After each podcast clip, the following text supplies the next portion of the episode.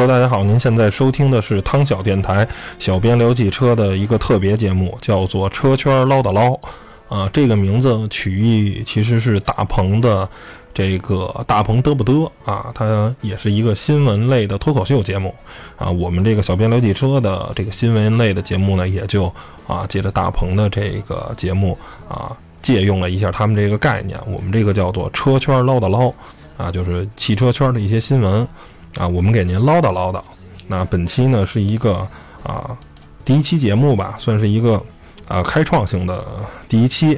然后呢，主要是讲讲这一周内的吧，就整个上上一周啊，五月份的第一个星期啊，汽车圈都有发生了什么事儿啊，都有哪些新闻。然后我们帮您梳理一下，帮您整理一下，然后对这些新闻的一些看法、一些观点吧。然后也希望大家听我们这期节目，给我们一个建议吧。觉得我们这期节目啊有意思也好啊，或者是不好，有什么可以改进的地方，希望大家多交流、多沟通吧。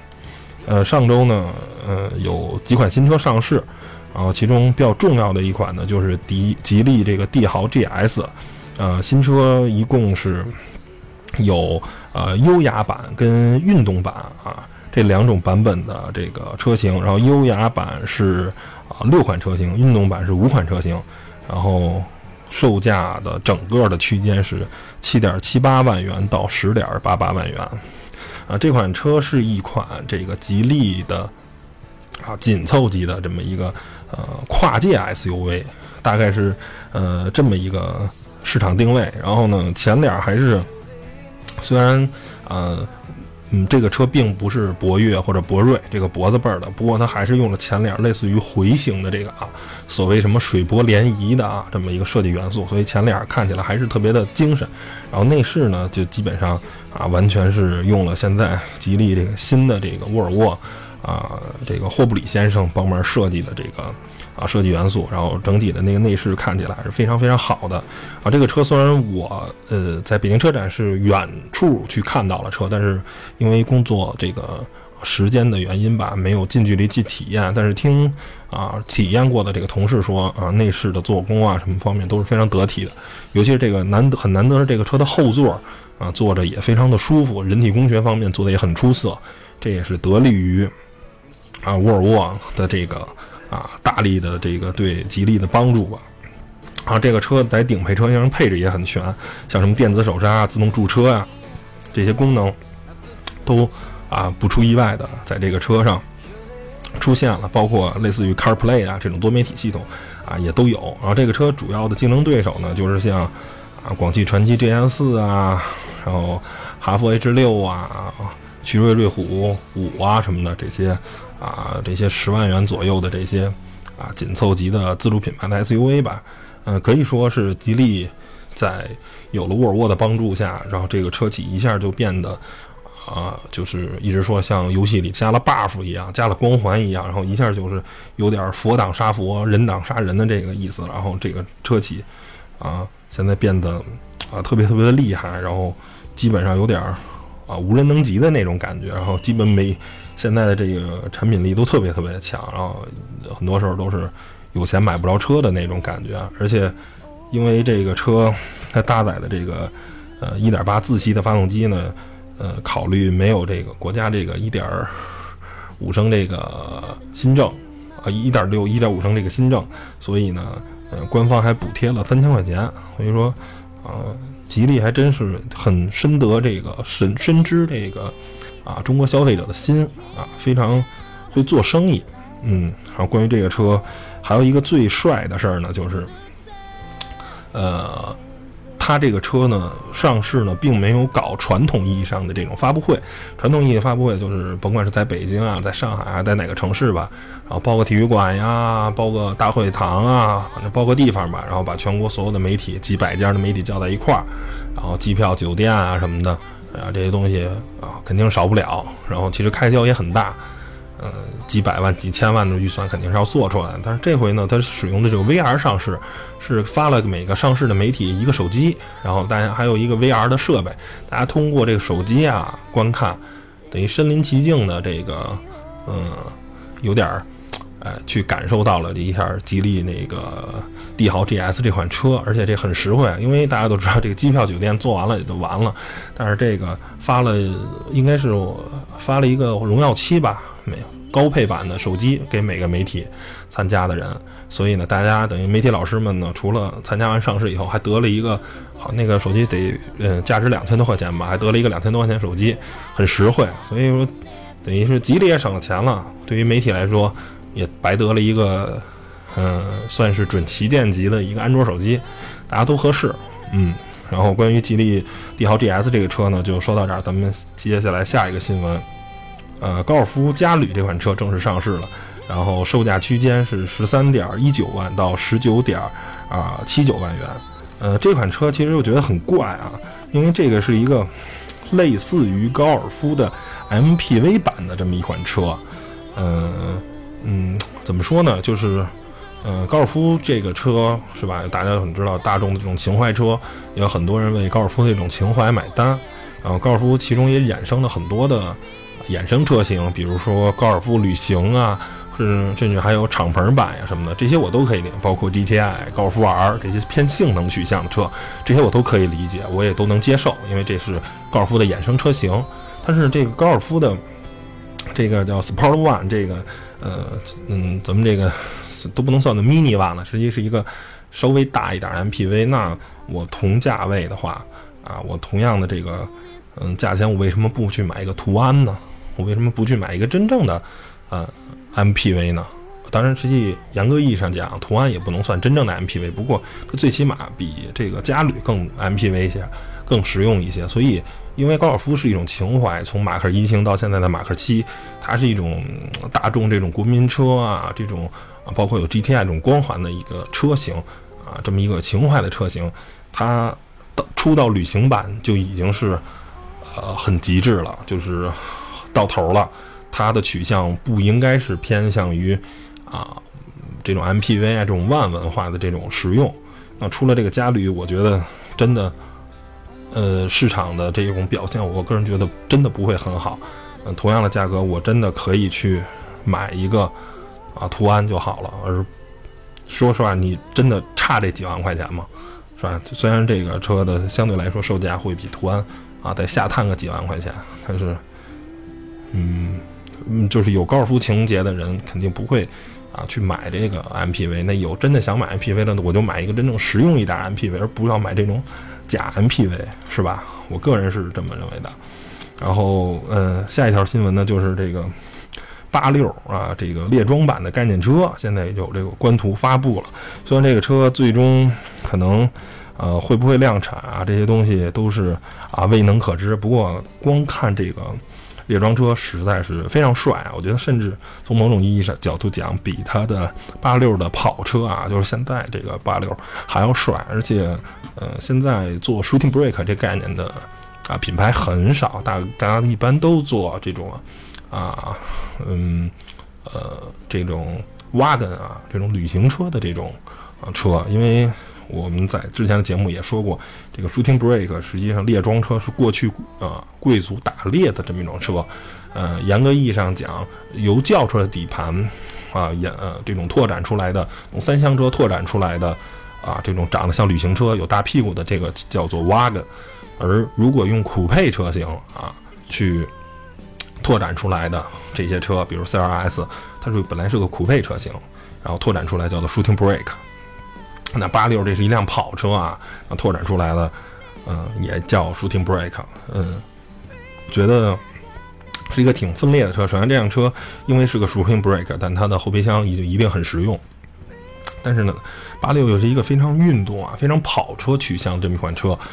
啊，所以还是啊，有点跟刚才说那个嘉旅、高尔夫嘉旅一样，是一个很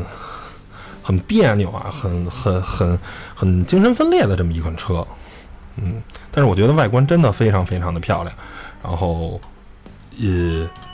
如果能有机会见到真车啊，如果这个车真的能概念车被生产出来，然后带到中国的车展去看一看，还是挺好的。啊，下一条新闻就是一汽马自达 CX-4 啊，将于五十五月二十号启动这个预售，然后预售价格是十四点九八万元，啊，这个车最终将在六月份上市。啊，这车我觉得，呃，现在全国媒体的试驾正在啊举办中，然后我们我也有同事去参加过这个这个参加了这个试驾活动，有机会等他回来的时候可以跟他交流一下，因为这个车其实就是用 C 马自达 CX 五的底盘去做的，然后外观的话，它是借用了当初那个马自达那个月的概念车的，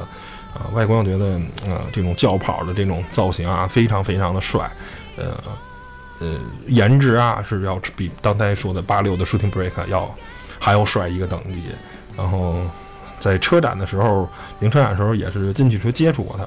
呃，内饰呢跟外观方面确实比差太多了。但是单以外观来说，我觉得这个车，嗯嗯，就它的外观你就可以为它买单了。而且考虑这个十四点九八万、十五元万元这个的预售价的话，这车可能最终的十五万到二十一万、二十二万吧，应该大概是这样的一个售价区间。呃，比 CX 五可能要整体还要下降到两三万、三四万的这么一个售价区间。个人觉得还是呃年轻人，然后稍微考虑一点啊运动性，稍微考虑一些实用性的一个综合体啊，这是一款非常非常合适的车。然后下一个新闻是宝马的全新的概念车，啊，在中国正式亮相了，在七九八，呃，这是就是那个叫宝马的 Vision Next 一百啊概念车。这个车最炫最炫的就是这个车体能随这个随着轮胎这个转向，啊，有这种菱形的这种这种运动，然后呢，能让整辆车在行驶中一直保持特别好的空气动力学。嗯，我觉得。嗯，这个车样子肯定很帅，但是最终也一定不会被量产。嗯，前一段时间看了一个呃节目，是这个军武思维面啊，讲的是嗯宝马的百年历史，然后宝马是从一个啊最初生产飞机发动机，然后呢慢慢一步一步跑到奠奠定到现在一个全世界最伟大的豪华汽车品牌，然后也是现在。涨势最猛的这么一个品牌，那宝马的内功啊非常强，但是也有很多人说啊，宝马现在变了，放弃了呃后驱啊，放弃了呃六缸发动机直六，然后现在使用前驱三缸的发动机，而且这个 U K U U K L 这个平台可能也会搭载越来越多的啊紧凑级的这个车，我觉得这是一个宝马百年的历史。啊，它积淀了一些东西。那宝马为了在能有第二个百年吧，如果这个企业想基业长青有下一个百年的话，那一定要为市场去做一些妥协。啊，之前在嗯这个想成功打正面的这个节目也讲到了，如果你是一个呃算是不为市场妥协，坚持做小众品牌的话，那你一定这个销量是很惨的。那你要干得住这种寂寞，我甘心做个马自达或者做个斯巴鲁这样的品牌，而宝马很显然志向不在这里，他想做一个大众的品牌，他想做一个啊 BBA 中的，甚至他想再往前走，是宝马、奔驰、奥迪，那他一定要能有配得上他产他的这个品牌的这个产品，就是全线的要跟奥迪、奔驰去。刚正面去拼产品力，去拼价格，那最终啊，宝马这个妥协也是为了在这个世界上活得更好。而且我想说，前驱车其实不见得就没有运动性啊，对不对？我们有那么多小钢炮车型，其实啊都是前驱车。嗯，下一个新闻呢是法拉利啊推要准备推出拉法拉利的这个敞篷版，而且这个车的动力啊可能要比现款的法拉利的普通拉法拉利的普通版还要大。嗯，怎么说呢？就是说，像法拉法拉利这个级别的车出敞篷版是一个呃很不太容易的事情，因为这个车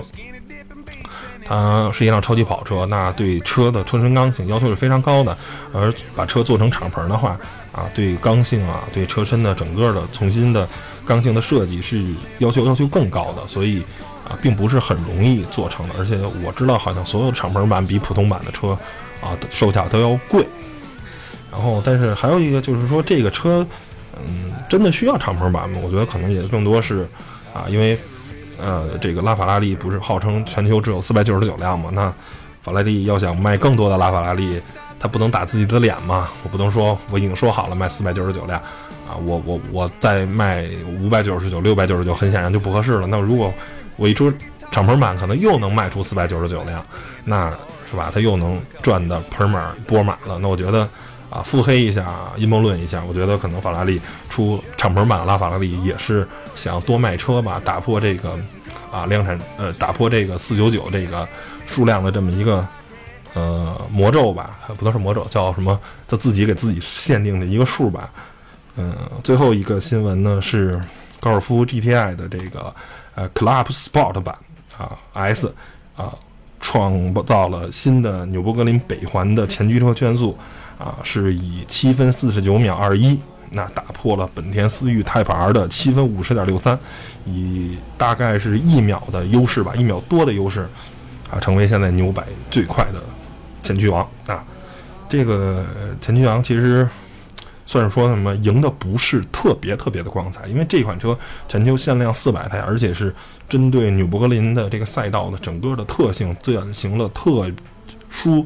化的这么一个调教，整个这辆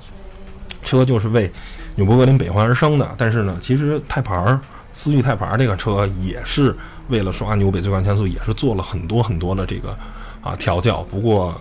当然肯定没有高尔夫 GTI 这个呃更更专注于纽博格林这个赛道。那我觉得，我觉得这个就是大众的这种较劲吧，因为没有办法，这个整个现在大众这个集团都不是特别特别好，它需要更多的情怀、更多的故事来让人去对它的这些普通车买单。那这个高尔夫。这个大众的最畅销的车型，突然现在有了纽博格林前驱王的这个称号，那肯定是对这个销量啊有一个非常正面的这么一个影响。然后行了，那本期的这个七个新闻呢，大概就给大家说到这儿。然后希望您能喜欢我们这个节目。我们这个节目未来啊，如果有可能的话，时间允许的话，我们会每周啊，大概是周一、周二。为大家更新，然后呢，带来为大家盘点整个上周的啊汽车圈发生的一些事情，呃，然后如果我可能出差啊，或者时候，或者是比较忙碌的时候啊，不能用麦克风啊，不能用电脑给大家录，可能只能用手机给大家录吧。然后音质上可能会有一些啊不好吧，反正但是希望如果时间允许啊，如果精力允许的话，一定会每周为大家带来这一期叫做。车圈唠的唠，行吧？那本期节目呢就到这儿，谢谢大家收听，啊，也希望大家听我们这个节目觉得有意思、好玩的话，一定要转发，一定要关注我们的微博、微信，然后每期的微博、微信的地址呢都在我们这个文章中的配文里都有。那行了，本期节目呢就到这儿，谢谢大家收听，拜拜。